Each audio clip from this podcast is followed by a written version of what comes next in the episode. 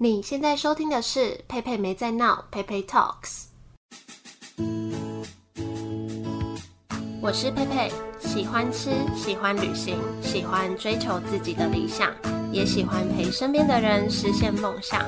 我会在这里分享我的观点，在美国的小故事，我的创业过程，让我陪你去美国，陪你聊天，也希望你们可以陪我创业。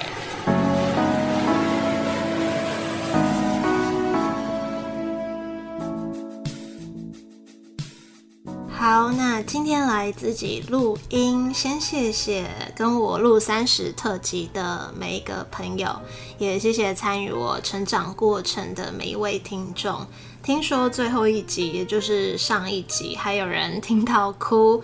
嗯，还没有听过的话，可以去听听看，是不是真的有这么好哭？好，那在录前面那几集节目的时候，其实是大概今年六月的时候就录完了吧，所以距离三十岁还有一段时间。那现在真的三十岁了，其实好像也没有什么太特别的感觉。就从小我们都在《论语》上面学到“三十而立”这句话，好像三十岁在一般的观念上，可能要成家，可能要立业，可能交往很久的男女朋友到了这个年纪就会被问到说。你要不要结婚？要不要定下来？那可能没有男女朋友的人到了这个年纪，也会被觉得说：哎，你怎么还没有另一半？要不要帮你介绍？或好像觉得三十岁在工作上就要有一定的成就、一定的职位、一定的薪水，你可能要准备买房子，或如果工作还不稳定的话，可能就会乖乖的。这些标签好像让我们在无形之中也给自己了一些压力。不过在这点，我也觉得我算是还蛮幸福的，至少我家人不会给我这种压力，就是不会觉得说你需要功成名就啊，需要进入婚姻啊这样。然后我自己的心态也是。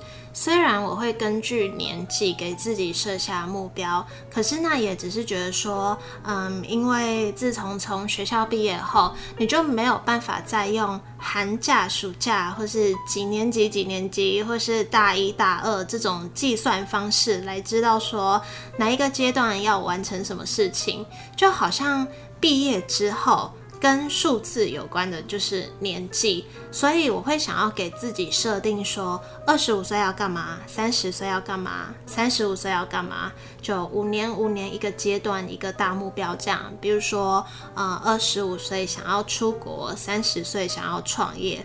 我觉得这样的话对我来说啦，人生比较不会走到迷路，不然其实还蛮容易感到迷惘的。那从八月那五集这样子直播下来啊，一路上从小学、国中、高中、大学毕业。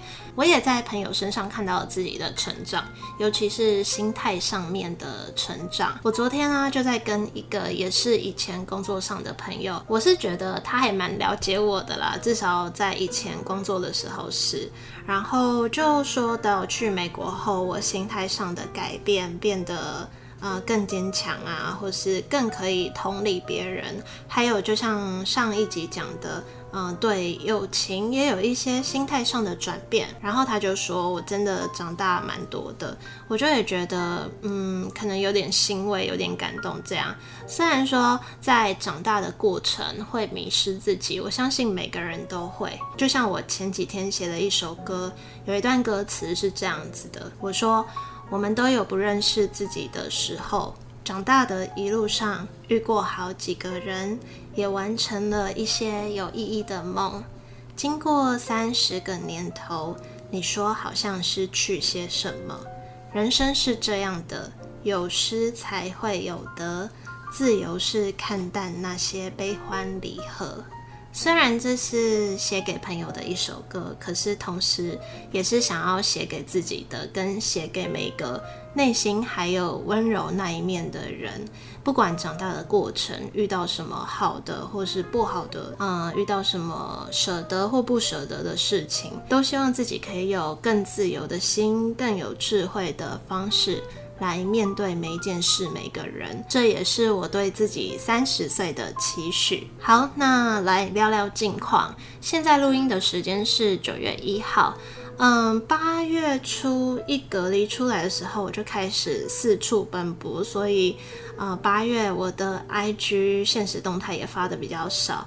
那在奔波什么呢？就应该有在听节目的人都知道，我想要开店嘛。所以前三个月在美国的时候，我算是有把关于这家店的一些东西规划好，比如说有写给自己看的企划书啊。我觉得这还蛮重要的啦。就企划书不一定是你有投资人或是你需要贷款补助什么的才写，我觉得写的过程也是。理清自己的思绪，然后比如说我在那三个月决定了，除了咖啡饮品外，我要卖什么点心？在美国的时候就有试做看看可不可行。那最近回台湾也有用台湾的原料试做给家人朋友吃，确定厂商，确定流程。至少呃这个事情有定下来，然后大家的反应也都还不错，我就觉得还蛮安心的。不然之前我也蛮担心这些事情的。反正就做了很多到处接洽跟打听啊的事情，比如说和设备厂商啊、包材厂商啊、装潢啊这种东西，或是之前访谈过的老板，有些比较熟或是比较有关联性的，也会互相分享事情。我就觉得。嗯，大家都人很好，都对我蛮好的，很乐于分享，真的心里蛮感激的。但其实也有遇到不少挫折的时候，比如说。我隔离出来的第一天，见了一些亲戚或是长辈这种人，你知道，大家就会问说：“哎，啊，你现在要留在台湾了，要做什么？”我就说开店，就可能对他们来说是第一次听到我要开店吧。他们可能不知道，其实关于这件事情，我是一直在为这件事情铺路铺很久了，所以他们可能会很纳闷，为什么之前在美国留学回来不找个不知道可能可以用到英。文的工作，为什么你要开店？而且现在这么多人在开店，这么多竞争者，尤其当我说我要开外带咖啡店的时候，那个反弹声音就更大。可是其实我真正的目标也不是要开外带咖啡店。这只是呃评估下来现阶段我觉得比较可以做的事情，但他们可能比较不了解，甚至那天还直接跟我说不要浪费钱、浪费时间啦，一定会失败。我心里就觉得哇塞，这个也太不尊重人了吧？就会觉得说，呃，我向来都从来不会去批评别人的职业，为什么我要这样子被对待？所以那天晚上其实。我一直哭，就可能有一点突然的一些累积压力宣泄出来的这种感觉，我就觉得说，我这次已经很不想回来了，还这样，然后可能加上一些不适应吧，比如说很湿热啊，没自己的空间啊，夏天很多蟑螂啊之类的。当然，还有一部分可能也是怕说自己真的被他讲中了，就是创业失败这件事。可是后来想一想，什么叫做失败？有没有赚钱是衡量失败的标准吗？可能也未必。那如果因为听到这样子的话就退缩了，就怀疑自己了，那很可惜耶。因为你如果不做的话，你连知不知道自己会不会成功的机会都没有。所以后来我就也觉得好多了，这样。就虽然说上一集我的朋友有提到，我好像都不太需要别人的支持，或是太在意别人的眼光，就可以去做我想做的事情。其实我觉得这可能也是被这些声音这样磨练来的。诶，就是因为从一开始大学毕业后，我选了一个大家都会觉得很奇怪的工作。为什么会讲很奇怪？嗯，因为从小呃，不管国小、国中、高中，我在班上的成绩都是前几名的那种，就是会让大家觉得说我算是可以读书的人。那可能亲戚长辈也会想说，诶，家里难得出了一个学历比较不错的人，那我毕业后的工作一定不错。结果我却选择了去门市端做一个看起来很像服务生的工作，所以好像从那一刻开始，我就好像进入到一个只有我知道我自己在干嘛，只有我会支持自己的理想的一个世界。那是一直到决定去美国，大家就会觉得说，哇，去美国很厉害，所以我猜有好几年的时间，大家都把我跟美国绑在一起，就会觉得说去美国等于很厉害，即使你没有在美国做什么事情，他们也会觉得很厉害。那又一直到最近。又回到开店这件事情，大家就又会开始觉得说，你怎么想要开店？但他们可能不知道的是，我只是回到了我的初衷，也不一定只有长辈才会这样哦，同辈也会啊。如果平常没有太多交集的人，听到了也会露出那种很纳闷的表情。可是我现在就觉得，很多言论可能会说出来，就是因为无知。我不是要骂谁无知，我是说。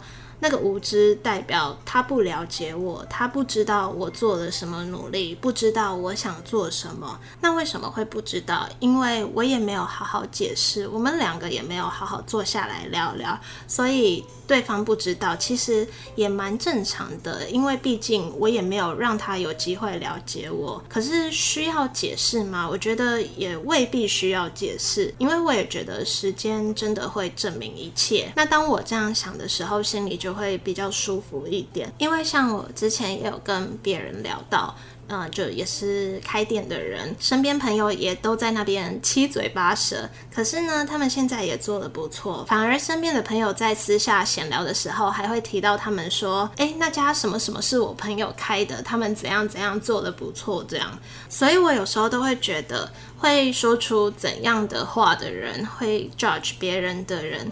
可能这个他的格局就是这样子，那自己这样想就会舒坦一点，然后继续做自己觉得对的事情。会特别讲这一段，也是因为前阵子我朋友也来跟我说，他们的朋友怎样怎样的，就觉得啊，他看起来都在玩啊，没有认真要开店啊，这样，所以就想要说，嗯，真的心理素质要够强大，不要被这些言论打败。不管有没有创业，都是这个世界上声音就是很多，所以真的要很清楚自己想要干嘛，你才可以去战胜那些外界怀疑自己的眼光，然后把这些言论当做你自己更强大的过程，越挫越勇。这样好，所以其实关于这些创业的心情啊，或是最近遇到的事情，真的很多心得想要分享，就之后再慢慢分享。好，那就讲一下接下来这个节目的走向。从一开始，二零二一年一月节目播出到现在，都是用每周更新的方式。本来今年初的时候就想说，呃，要开谈话时间那个频道，我这个节目应该就不会再周更了。但想不到我还是忍不住周更到现在。不过现在就真的决定之后不会再每周出现了啦，因为想要把心思放在开店上面。那有时候我也想要分享一些自己看事情的心得啊，或是创业的过程。像最近就对创业这件事有很多感触，所以我也很想要记录下来。不然我觉得就会很像当时在美国一样，其实很多小故事想要记录下来，但是事过境迁之后，就会觉得那些都是云淡风轻的事情，所以就会不定期分享这样。然后还有一集之前去纽奥良的，其实很早时候就录完了，那我也会。可以选某一天播出，所以就一样，希望是用比较自由的方式在做这个频道，也希望你们会继续喜欢我分享的内容。那也欢迎订阅，这样节目有上线就会通知。不过我现在就觉得这里是一个我还蛮舒压的管道，可以在这里跟大家聊聊近况啊。因为其实，呃，这样做这个节目已经快两年的时间，有很多人，不管是来宾或是听众或什么的，或者是 IG 上面认识的人，很多人我都没有见过面。可是就已经有一种我们好像认识很久，已经是朋友的感觉了。就他们会关心我，会祝我生日快乐。我觉得这种感觉还蛮奇妙、蛮特别的。那前几天就去一个节目当来宾，有聊到说做 podcast 的收获，就说到呃会认识很多不同的人啊，而且跟每个人都可以有一场很深度的对话，好好认识他。所以虽然花很多时间在做这个节目，也不把它当盈利的项目，但我还是觉得很开心，自己在当初开始了这件事情。让我在这两年有很不一样的体验。好，那今天就到这里，也谢谢大家的收听，欢迎追踪我的 IG Pepe Talks P E I P E I T A L K S，看我的日常，会有不定期的创业心得或是生活的分享。那我说了一年半以上的下周见，我今天这集就不说了，就下次见喽，拜拜。感